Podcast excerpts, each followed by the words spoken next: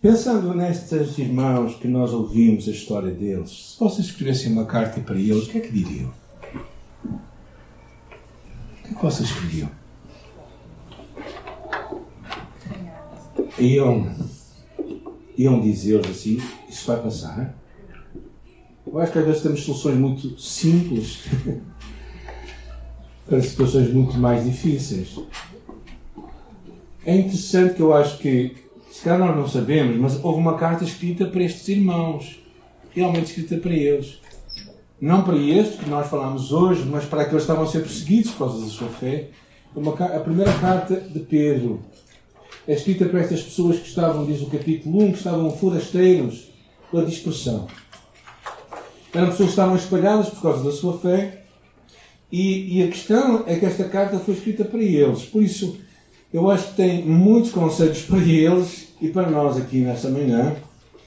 Uh, o tema que eu escolhi hoje, para estar de acordo com o que nós também fomos encorajados a pensar hoje de manhã, é acerca do sofrimento e da vida do cristão. E, uh, e nesta carta, os cristãos estavam já a ser perseguidos, não pelo Império Romano ainda, que faltavam uns anitos. A carta foi escrita no ano 662 o Império Romano foi mais para o final dos anos 60, começou a, perseguir os cristãos, mas mesmo assim os cristãos eram, eram perseguidos por ambas as partes, quer pelos, quer pelos judeus ortodoxos, que não compreendiam como é que os cristãos uh, estavam a adorar Jesus e por isso não, não compreendiam esta imagem dos cristãos, bem como também pelos pagãos, os não, os não judeus, que achavam estranho o comportamento dos cristãos. Os cristãos eram pessoas que, que os, os pagãos daquela altura, os romanos, eram conhecidos pela sua vida devassa que eles tinham. A, a homossexualidade, a pedofilia era comum entre o Império Romano, era uma, uma prática comum. A prostituição cultural, que era em adoração a deuses, as mulheres se prostituíam. Então era uma sociedade muito, muito eh, devassa, e quando a mensagem de Cristo chegou lá, aquilo, aquilo era como água e o vinho, não se misturavam. Água e azeite, obrigado, chamando a atenção. Água e azeite não se misturavam. E a verdade também é que, à parte disso, o, o imperador se tornava como que um semideus. E quando, e por isso, quando havia adoração lá em Roma, também se adorava o imperador. E dizia-se que César era curios, que significava senhor. E os cristãos respondiam: Não, Jesus é Curios, Jesus é o Senhor. E aquilo como que dava a ideia que os cristãos eram uns rebeldes. O que não era verdade, até pelo ensino que temos nesta, nesta, neste capítulo, neste livro. Não é? Ou seja, mas o, o que acontecia era uma, realmente uma dificuldade em compreender esta mensagem. E por isso os cristãos começaram a ser perseguidos pelos judeus e pelos não-judeus. E começaram a se espalhar fugir para salvar a sua vida. Então, esta carta foi escrita para eles. Eu acho que foi escrita para os cristãos de hoje também, perseguidos, que é o primeiro alvo da mensagem, mas também é escrito para aqueles que passam por sofrimento. Sofrimento que vem à nossa vida de muitas formas, crentes e descrentes. Resultado de vivermos num mundo que está, caiu há muito tempo atrás depois da queda. Lemos lá que, que, as pessoas, que nós iríamos com dor trabalhar e sofrer. É? A dor que vem à vida, o sofrimento é algo que acontece. Ou seja, quando vem um tsunami, não escolhe os crentes e os descrentes. Quando vem o Covid, não, não, não, não, vai, não vai afetar os descrentes e não afeta os crentes. Há pessoas que pensam assim, por isso agora se deram mal. Não é? Chegou uma segunda, a segunda dose da vacina esta semana para eu sentir que, que eu não quero nunca ter, não é? Mas pronto. Ou seja, crises financeiras acontecem para pessoas crentes e descrentes. Eu acho que de alguma forma nós não pensamos às vezes isto. E a terceira coisa também que nós temos que ver, o sofrimento, que também eu acho que de alguma forma está dirigido, é o sofrimento que às vezes vem por causa das nossas más escolhas. Eh, por exemplo, um beijo mal dado em dois namorados pode resultar no nascimento de uma criança, não é? E até que os namorados se podem até, até arrepender mas a criança não desaparece. Ou seja, às vezes nós podemos receber o perdão, mas as consequências vão perdurar lá. É? Se nós, às vezes, eh, fazemos más escolhas, por exemplo, num excesso de crédito, nos entusiasmamos com uma montra bonita que nós vemos e dizemos assim: aquilo só pode ser meu.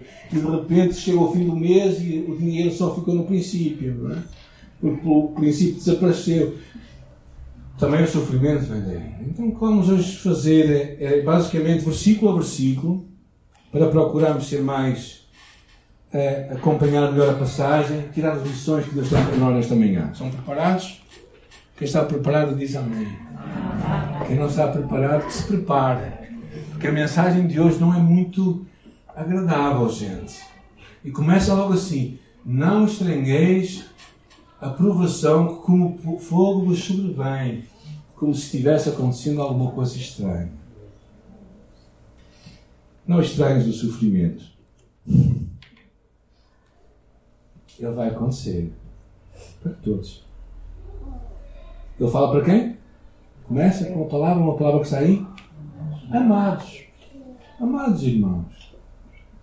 Ou seja, é, quando nós. Há muitos irmãos que de alguma forma têm aquele, aquele clique na cabeça que, que nós não vamos ser tão afetados pelo sofrimento. E por isso não, não, não recebemos bem o sofrimento. Ficamos revoltados, ficamos irados, ficamos zangados com a vida, com toda a gente. E o apóstolo Pedro, de uma forma muito interessante, dirigido por Deus, na carta que Deus nos escreve a todos nós, diz: Amados, não estranheis o sofrimento. Ou seja, verdadeiramente o que ele procura, começa depois a dizer é Realmente vocês precisam me ajudar em cima. É assim, é um sofrimento. mais um bocadinho mais, obrigado. Ok. Basicamente, eu procuro dizer que ser cristão não torna imunes ao sofrimento. Até falo aqui de um fogo que vai vir e que vai purificar, como o ouro é purificado e é separado das impurezas. O sofrimento, por vezes, vem à nossa vida para fazer isso mas nem sempre há uma ligação entre o pecado e o sofrimento. Há muitas vezes que ele simplesmente acontece. A minha esposa eh, passou pelo processo de cancro há um, há um, ano e meio atrás, quase já dois anos, não é? E naturalmente nós estávamos à espera. Não estávamos a contar, não estávamos a fazer planos. Os nossos planos eram outros, era ir à Grécia e à Albânia, que tanto desejávamos há tanto tempo, fazíamos planos, comprámos as passagens e tudo, mas os planos de Deus foram outros.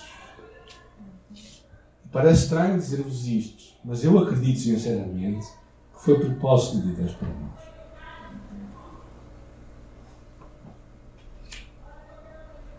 A Igreja Universal chama-se na América Latina para de sofrer, como se fosse possível.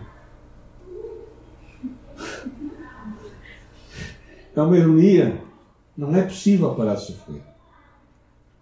Mas há como uma ilusão que muitos cristãos também têm essa, essa, essa ideia. E a carta de Pedro é muito interessante. A primeira coisa diz: Irmãos, não acheis estranho o que está acontecendo.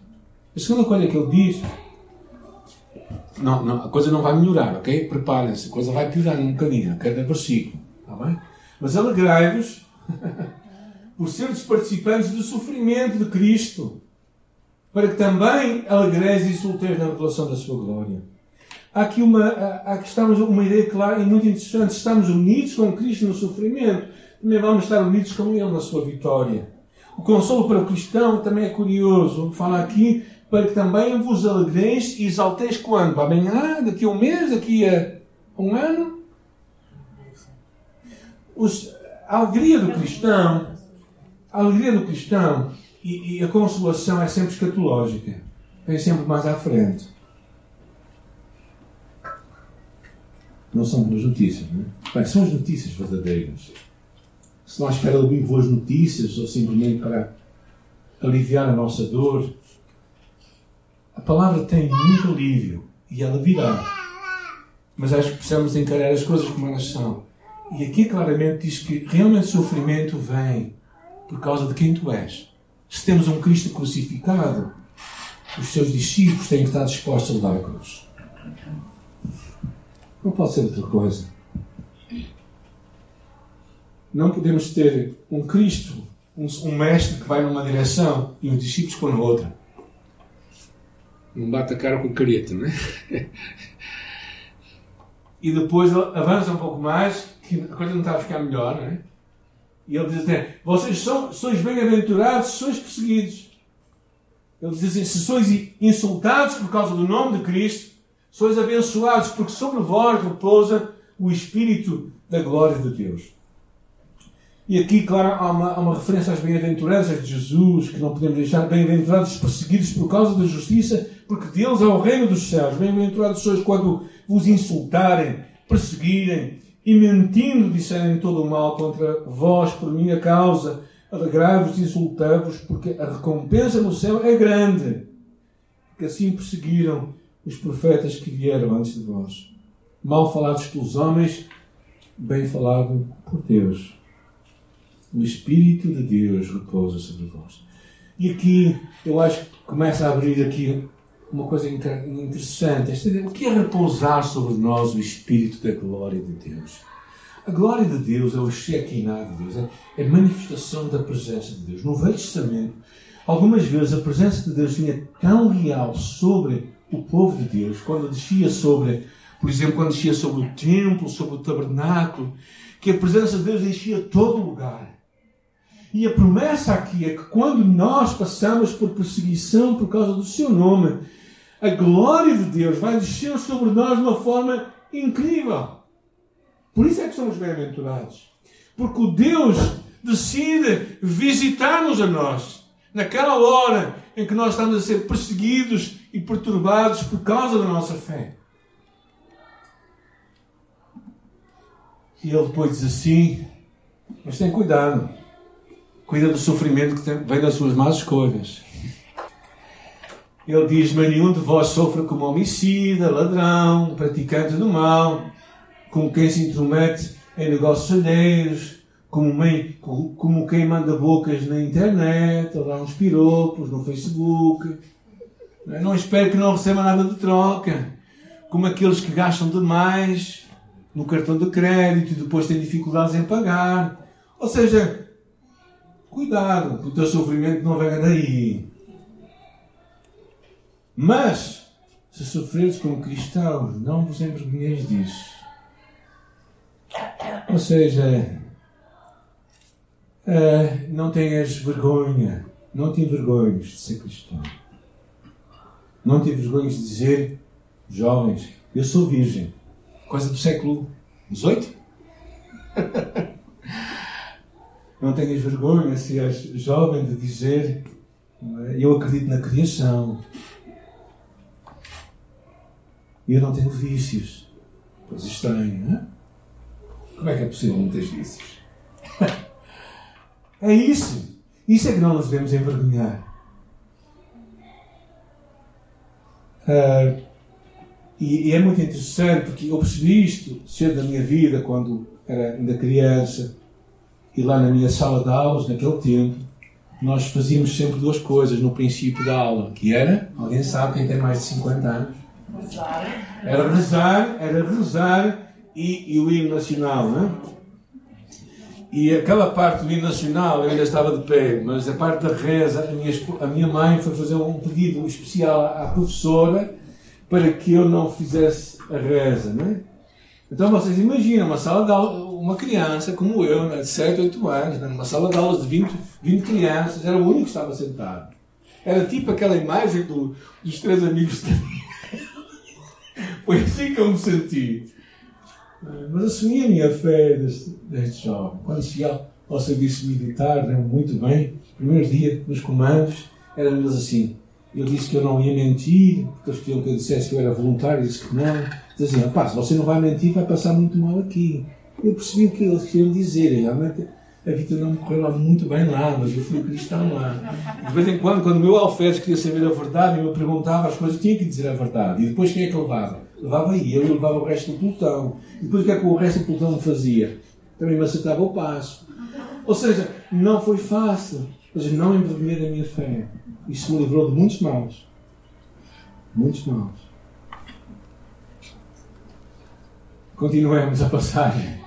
as coisas não são muito fáceis, não é?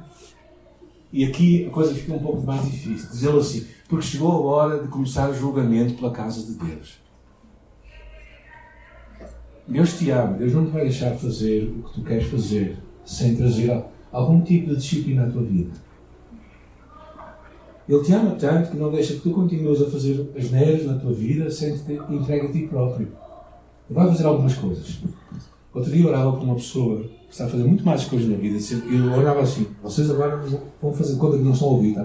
Ora, Senhor, fala sentir muito mal, fala sentir miserável. Às vezes eu faço estas orações. Sabem porquê? Por causa da alma dela. Porque há pessoas que acham que a vida vai bem e não percebem o quão mal ela está. Isto não é pedir maldição para ninguém. Não oro por maldição para ninguém. Eu oro por bênção, por arrependimento, por mudança de vida. Mas às vezes é preciso as pessoas chegarem a um ponto em que percebem que Deus está a apontar a sua mão sobre nós. Não porque pesa de castigo, mas porque pesa de amor. E por isso Deus não nos vai deixar, mesmo na nossa vida, fazendo más coisas, Deus não nos vai deixar entregues a nós próprios. Ele vai vir ao nosso encontro. Ele vai nos mostrar que ele nos ama tanto que ele, de alguma forma quer-nos, não é castigar, mas é disciplinar. O castigo tem a ver com o passado, a disciplina tem a ver com o futuro. Deus não te vai punir pelos erros que tu fizeste, mas Deus vai ter em conta o que tu queres ser no futuro. E porque não te vai deixar entregue a ti próprio. E depois, terminando agora com melhores notícias, se calhar. Portanto, os que sofrem segundo a vontade de Deus devem confiar a vida ao fiel Criador, praticando bem. Confia em Deus. Confia que Deus é fiel. Confia que Deus é verdadeiramente amoroso e fiel. Ou seja, o que, o que Pedro estava aqui a dizer nós que sofremos pela vontade de Deus, entreguemos a nossa vida a Deus, confiemos o nosso futuro a Deus, confiemos o amanhã nas mãos do fiel Criador. O Deus que nos criou, que é fiel, que não muda a sua palavra, que não muda a sua aliança eterna conosco, que nos diz que nos ama, que mesmo que uma mãe se esqueça do seu filho, coisa que eu acho impossível que aconteça, mas que infelizmente acontece, Deus nunca, jamais se esquecerá de nós. Então, este é o Deus fiel. É o Deus que cuida de nós. É o Deus que nos chama, mesmo no final deste capítulo, mesmo depois de dizer tudo o que ele diz, ele diz assim: confia em Deus. O, mal, o sofrimento vai estar por aí. A perseguição vai estar por aí. Mas confia em mim, eu sou fiel, eu não vou mudar. Eu vou estar presente contigo. E verdadeiramente, Deus tem uma aliança conosco o sofrimento não te vai separar de Deus. Porque Ele vai estar a trabalhar em ti. Ele vai estar contigo. Cristo vai estar presente. E os judeus que visitavam Marta e Maria achavam muito estranho como é que Jesus deixou que Lázaro morresse. É? Marta e Maria achavam muito estranho e disse: Senhor, se tu estivesse aqui, nada disto teria acontecido. E afinal lá estava ele. O sofrimento é encarado, nós temos dificuldades em encará-lo. É resolver esta questão na nossa vida. C.S. Lewis escreveu vários livros muito interessantes. As Crónicas de Nárnia são aquelas que são mais conhecidas, mas um dos livros que ele escreveu chama-se uh, O Sobrinho do Mago. No Sobrinho do Mago existe um menino chamado Diggory. E Diggory recebeu uma missão do leão Aslan. Aslan, na, na, na linguagem do, do C.S. Lewis, é uma figura de Jesus. E, e Aslan entregou uma missão a este menino, Diggory. E esta missão, quando ele recebeu aquela missão, e ele estava indisposto para realizá-la, porque a sua mãe estava muito enferma. Ele queria cuidar dela. Ele estava num conflito interno muito profundo entre ir fazer a missão que Aslan não estava a pedir e ao mesmo tempo ficar a cuidar da sua mãe. E enquanto ele olha para Aslan, leão, grandes lágrimas começam a correr nos seus olhos.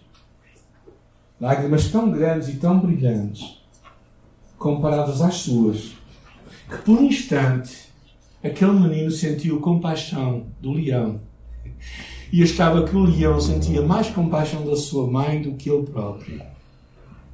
E naquela altura, o leão fala com ele e lhe diz: Meu filho, meu filho, eu sei, agora é grande. Só você, só você e eu nesta terra sabemos disso. Sejamos compassivos um com o outro. É uma imagem muito interessante pensando em Jesus.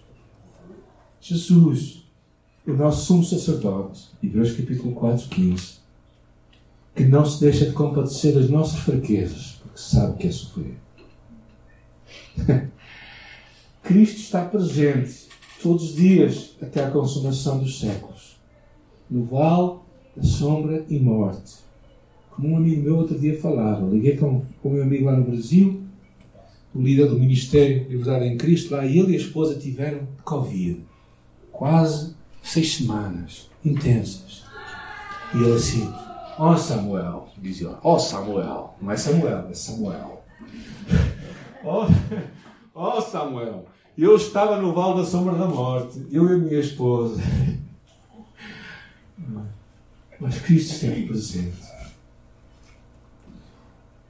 E por um instante eu acho que esta é a verdade que nós precisamos lembrar no meio do nosso sofrimento, a presença de Jesus, do nosso Deus. Ele entende perfeitamente a nossa dor. Há uma consolação tão grande para os que estão em Cristo Jesus.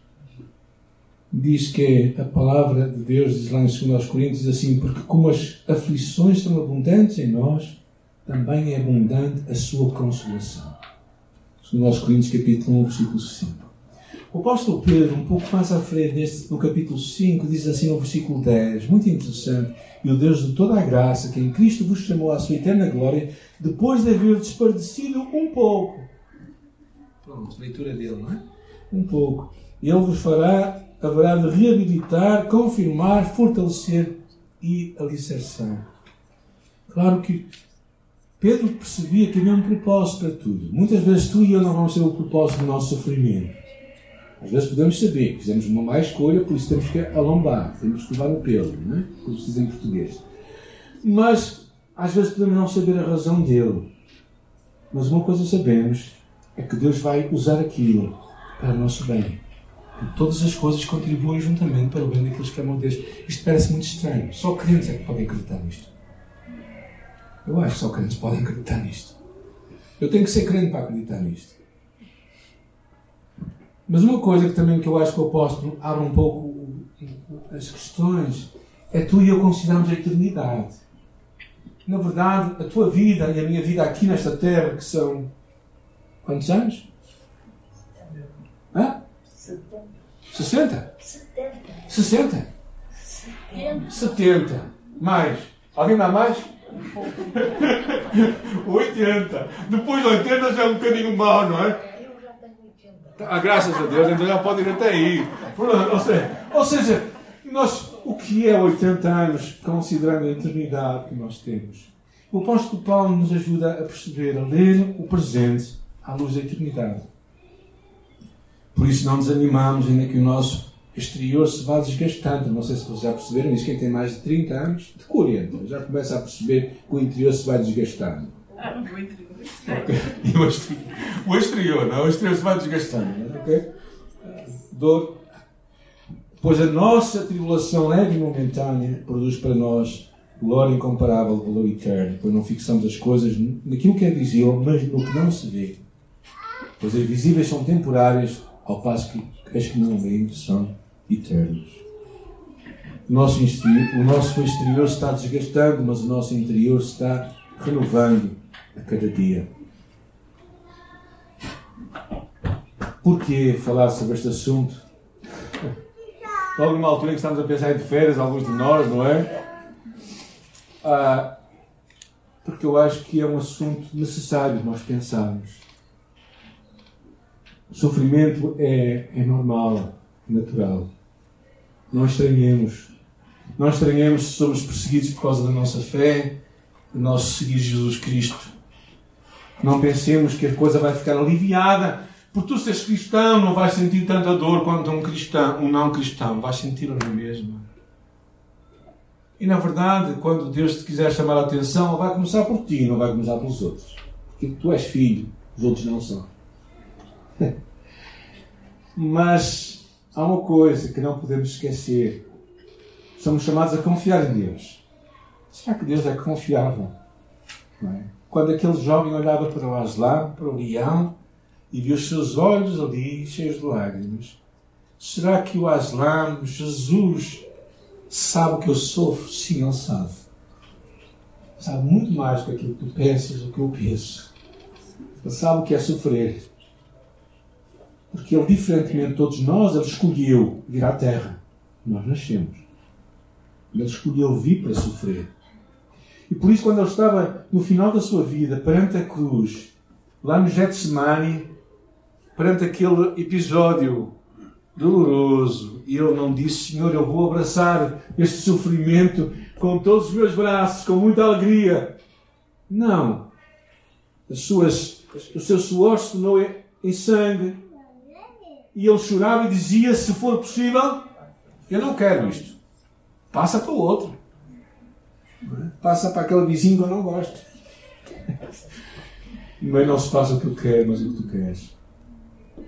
E por isso, diante dos desafios que tu e eu temos estes dias, não te esqueças, Cristo está presente.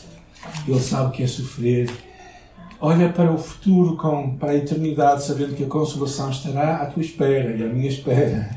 E que nós veremos realmente o trabalho de Deus em nossa vida. Neste entretanto, confiemos em Deus. Ele está a trabalhar em nós, Ele está a operar em nós, Ele está a depurar a nossa vida, como fala o versículo 12, não é? a limpar as impurezas que estão dentro do nosso coração. E Senhor, esta, oremos, Senhor, esta manhã eu quero também orar por aqueles que estão a, a, sofrer nesta hora intensamente e talvez a lutar com coisas no seu coração. Eu oro, Senhor, que tu lhes dês coragem e fé e força e ânimo. Que olhem para Jesus. Olhem para Jesus. Tu és um Deus plenamente confiável.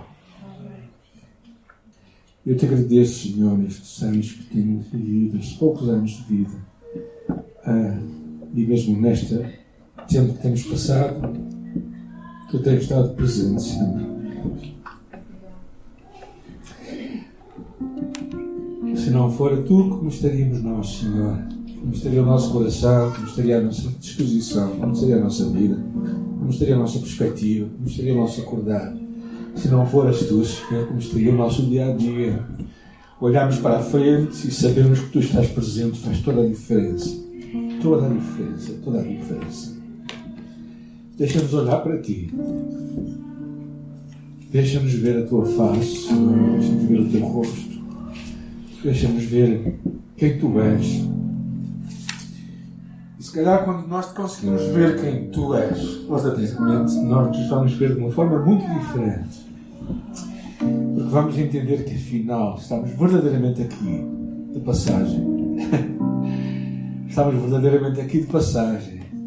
Mas a glória que há de vir sobre nós, ninguém a poderá ofuscar. Ninguém a poderá ofuscar glória de Deus Todo-Poderoso, a glória do Espírito de Deus.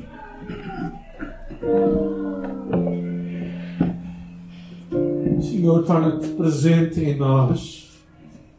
Tu estás presente, manifesta a tua presença em nós, em nosso coração, no mais fundo do nosso ser, da nossa alma. Mostra-te este Deus capaz, poderoso, salvador. E faz-nos olhar para ti para te vermos. E se conseguirmos olhar para ti, nós te vamos ver tal qual tu és. E vamos perceber que o teu amor é eterno por nós. Vamos perceber que nós que somos pais entendemos muito bem isso, que nunca jamais nos esquecemos dos nossos filhos, os amamos com toda a nossa vida, todo o nosso ser, tudo o que nós temos. Estamos dispostos a dar a nossa vida por, por eles, Senhor quanto mais tu estás disposto a dar a tua vida por nós. Nós te louvamos por isso e agradecemos que no meio deste sofrimento que alguns de nós poderão estar a passar, que os nossos olhos só busquem Jesus, só busquem os seus olhos, sua face, sua glória, sua presença. Para sermos transformados como Ele quer que nós sejamos. Amém.